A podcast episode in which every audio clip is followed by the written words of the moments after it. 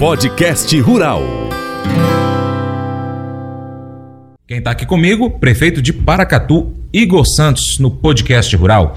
Igor, a gente já conversou diversos assuntos aqui e tem muita coisa ainda para conversar. Cultura e turismo, como que está traba sendo trabalhado o município aí com, com os produtores rurais de uma coisa que é, é sempre falado aqui. A gente tem o, o turismo ecológico, que já acontece, mas existe algo que pode, por exemplo, trabalhar com agricultor familiar sem atrapalhar muito o dia a dia dele. Ele vai fazer a atividade dele com pessoas ali acompanhando o dia a dia dele, que é o chamado turismo rural. É mesmo a pessoa que vem lá de Brasília, que nunca foi é, numa roça para poder ver tirar um leite, e aí vai lá, passa um dia com o produtor rural nesse dia a dia. É algo que vai fomentar muito o nosso município. Isso está sendo conversado, trabalhado dentro da secretaria? Francis, é uma escada, né? A questão do, do turismo, da cultura.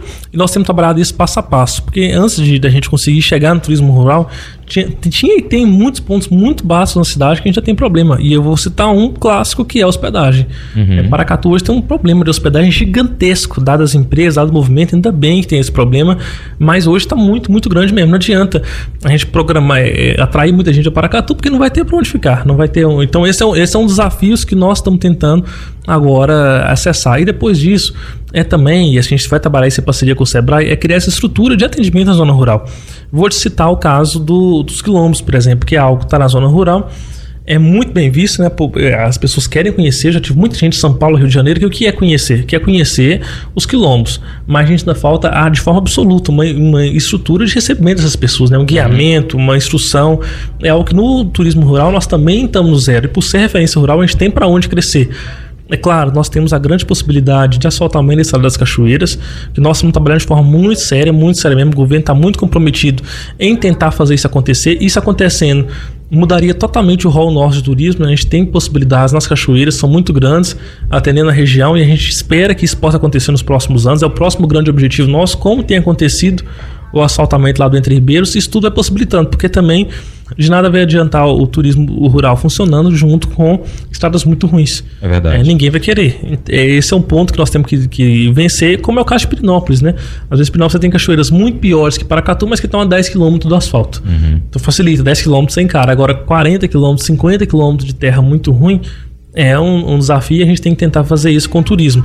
E aí é tentar criar essa consciência de turismo dentro da cidade que tem sido criada. Ontem eu estava ali no Lago da Rosarte, umas duas mil pessoas sentadas nas mesas. Ou seja, Paracatu começa a respirar um turismo, começa a respirar algo diferente.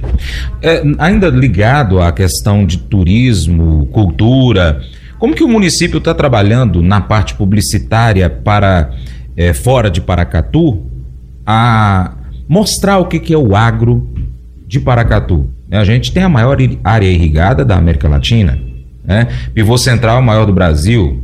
É, naquela matéria que foi soltada aí, que Paracatu tem a maior arrecadação com, com relação a, a, impostos no que se refere a ouro, também é muito forte a arrecadação no que se refere à produção agrícola. Esse ano deve dar uma queda porque possivelmente deve diminuir a produtividade, mas aí os valores podem elevar. Enfim, a questão mercadológica também influencia nisso. É, como que tá? O município tem pensado em fazer uma publicidade disso para dar um apoio aos produtores rurais e também atrair investimentos? Francis, isso é algo que começou com a gente, assim, sem modéstia, tem dois, três anos, então, de novo, é um, é um, é um passo que tem se dado de um trabalho que tem que ser de médio a longo prazo. E a gente quis chamar de fato a atenção para Paracatu, porque Paracatu, mesmo tendo essa posição, mesmo tendo essa pujança toda, era mais uma cidade agrícola de Minas Gerais, não tinha nenhum destaque, nenhum destaque. A Agro Paracatu soma demais nisso. Soma demais porque vem gente do Brasil todo, que a gente consegue mobilizar o país todo e consegue vender a marca da cidade como a capital do agronegócio. Está sempre aqui o governador, o vice-governador, enfim, a gente consegue vender a cidade como a capital do agronegócio. Como agora, sexta-feira que vem, não é do agro, mas sexta-feira que vem nós vamos lançar o nosso carnaval junto ao governador. Uhum. O carnaval das cidades históricas, isso tudo vai somando a mídia de Paracatu, vai, vai dando acesso à cidade, que a cidade precisa ter essa, essa visibilidade. E também é importantíssimo para nós na atração de investimento. Ontem eu jantei com os investidores da Gralit, que é uma argentina que está aqui em Paracatu. Elas pretendem, por exemplo, fazer um investimento, até sugiro, França, depois vocês chamarem, convidar aqui para uma entrevista, pretende fazer nos próximos anos um investimento maior que a Long Ping está fazendo. Bacana. Que é um baita do, do investimento e também na semente de milho. Paracatu tem se firmado como essa grande referência nas sementes de milho.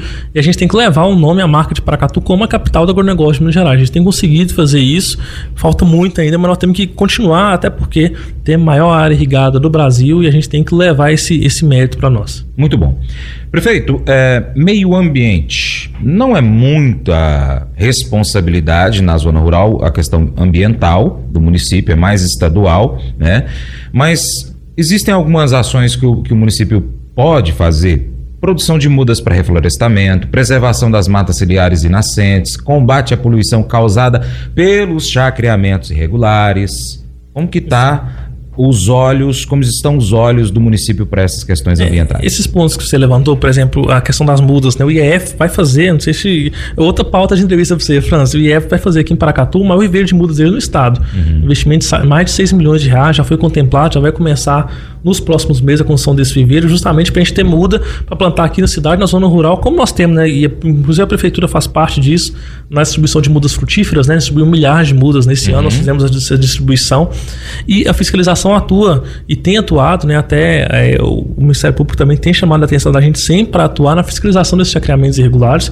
Já foram aplicadas diversas multas, nós somos parte de processos sobre chacreamentos irregulares, é, inclusive impedindo a construção de novos, onde nós sabemos que a chance de problema é muito grande, como ali na região é, do Santa Isabel. Agora, prioritariamente a questão ambiental é de fato regulada pelo Estado. O que, é que nós temos que fazer enquanto prefeitura? Primeiro, não atrapalhar, ou não atrapalhar mais. Uhum. E segundo, cobrar o Estado para que tenha uma atuação digna e abrir os olhos do governador, como a gente já tem feito diversas vezes, para novas possibilidades, como barramento, que nós entendemos que os barramentos dentro das fazendas né, são grandes avanços para a agricultura, para a irrigação, e as travas hoje são gigantescas, gigantescas, especialmente na nossa região, especialmente por conta das veredas, enfim, é um lobby ambientalista mesmo que tem travado nossa região. E a gente tem conversado isso com o governador, conversado também a questão da fiscalização ambiental. Eu penso, Francis, que, é claro, ninguém quer fazer nada errado e a fiscalização tem que atuar da forma mais rigorosa possível. Mas, há poucos meses atrás, eu vi um post do governo do estado de Minas Gerais celebrando que 18 produtores noroeste de Minas foram multados pela Polícia do Meio Ambiente.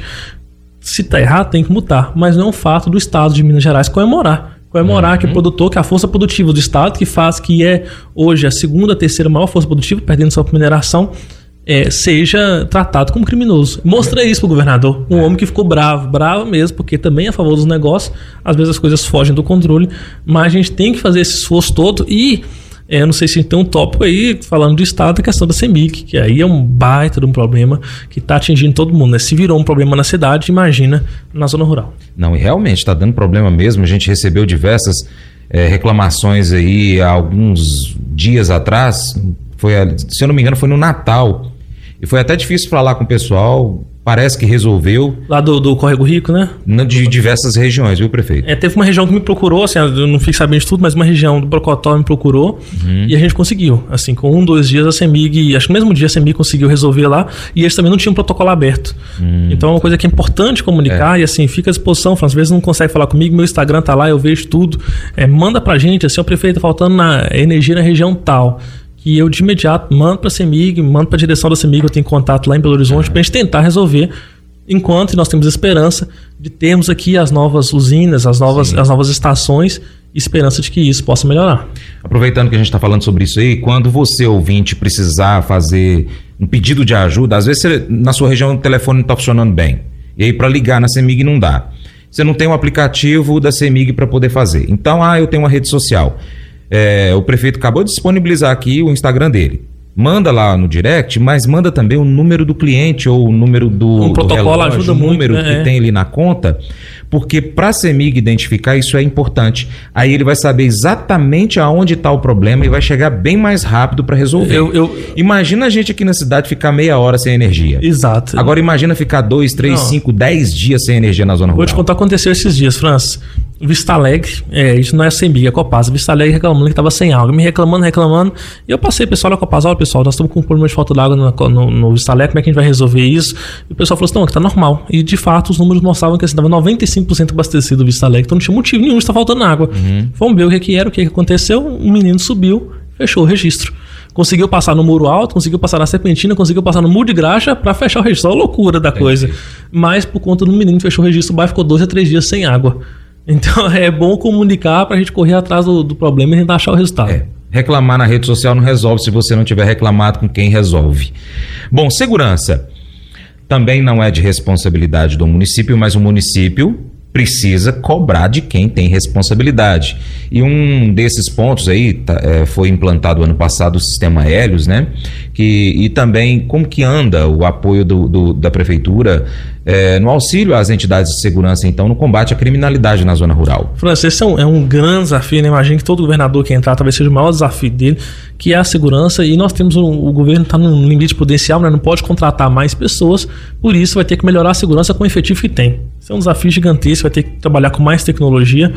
E dentro disso, a gente tem, graças a Deus, umas, umas forças policiais muito colaborativas em Paracatu, tanto a Polícia Militar quanto a Polícia Civil, mas isso não quer dizer que a gente consegue evitar ainda as ações criminosas. O Helios, né, que você acabou de citar, que é o programa onde você consegue vistoriar as placas, consegue fazer a filmagem disso. Já está em teste a cidade, né, já está funcionando na cidade.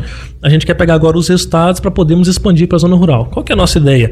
Isso foi conversado muito com o sindicato dos produtores, a gente colocar em diversas estradas, das estradas principais, pelo menos, essas câmeras, como funcionam no Entre Ribeiros. Uhum. O Entre Ribeiros tem sistema de câmera interno deles e acaba que não acontece roubo nenhum lá. Né? Acho que foi um roubo em um ano.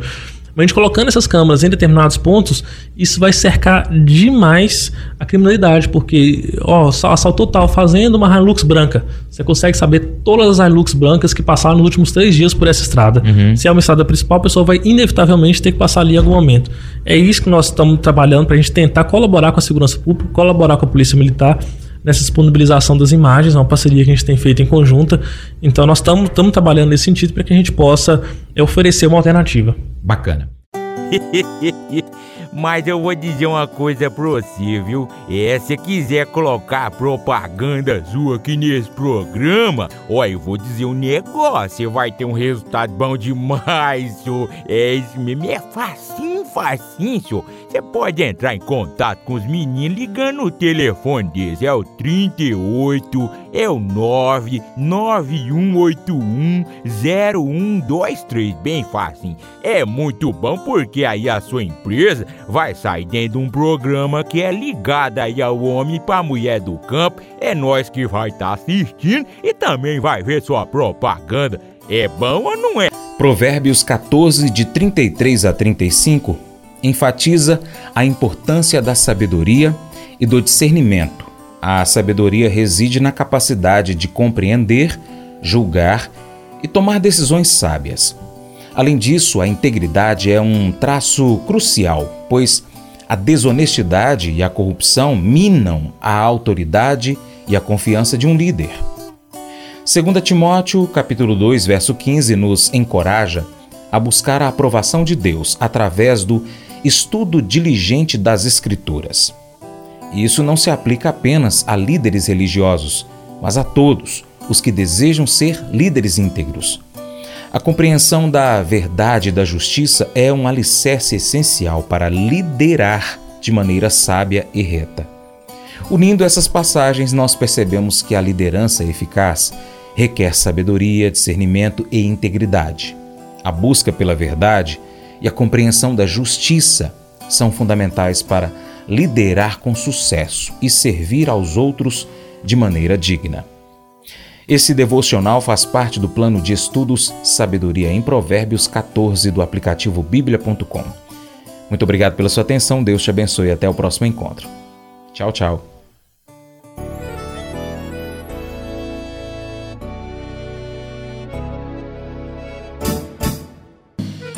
Acordo de manhã para prosear no mundo do campo, as notícias escutar. Vem com a gente em toda a região com seu programa Paracatu Rural.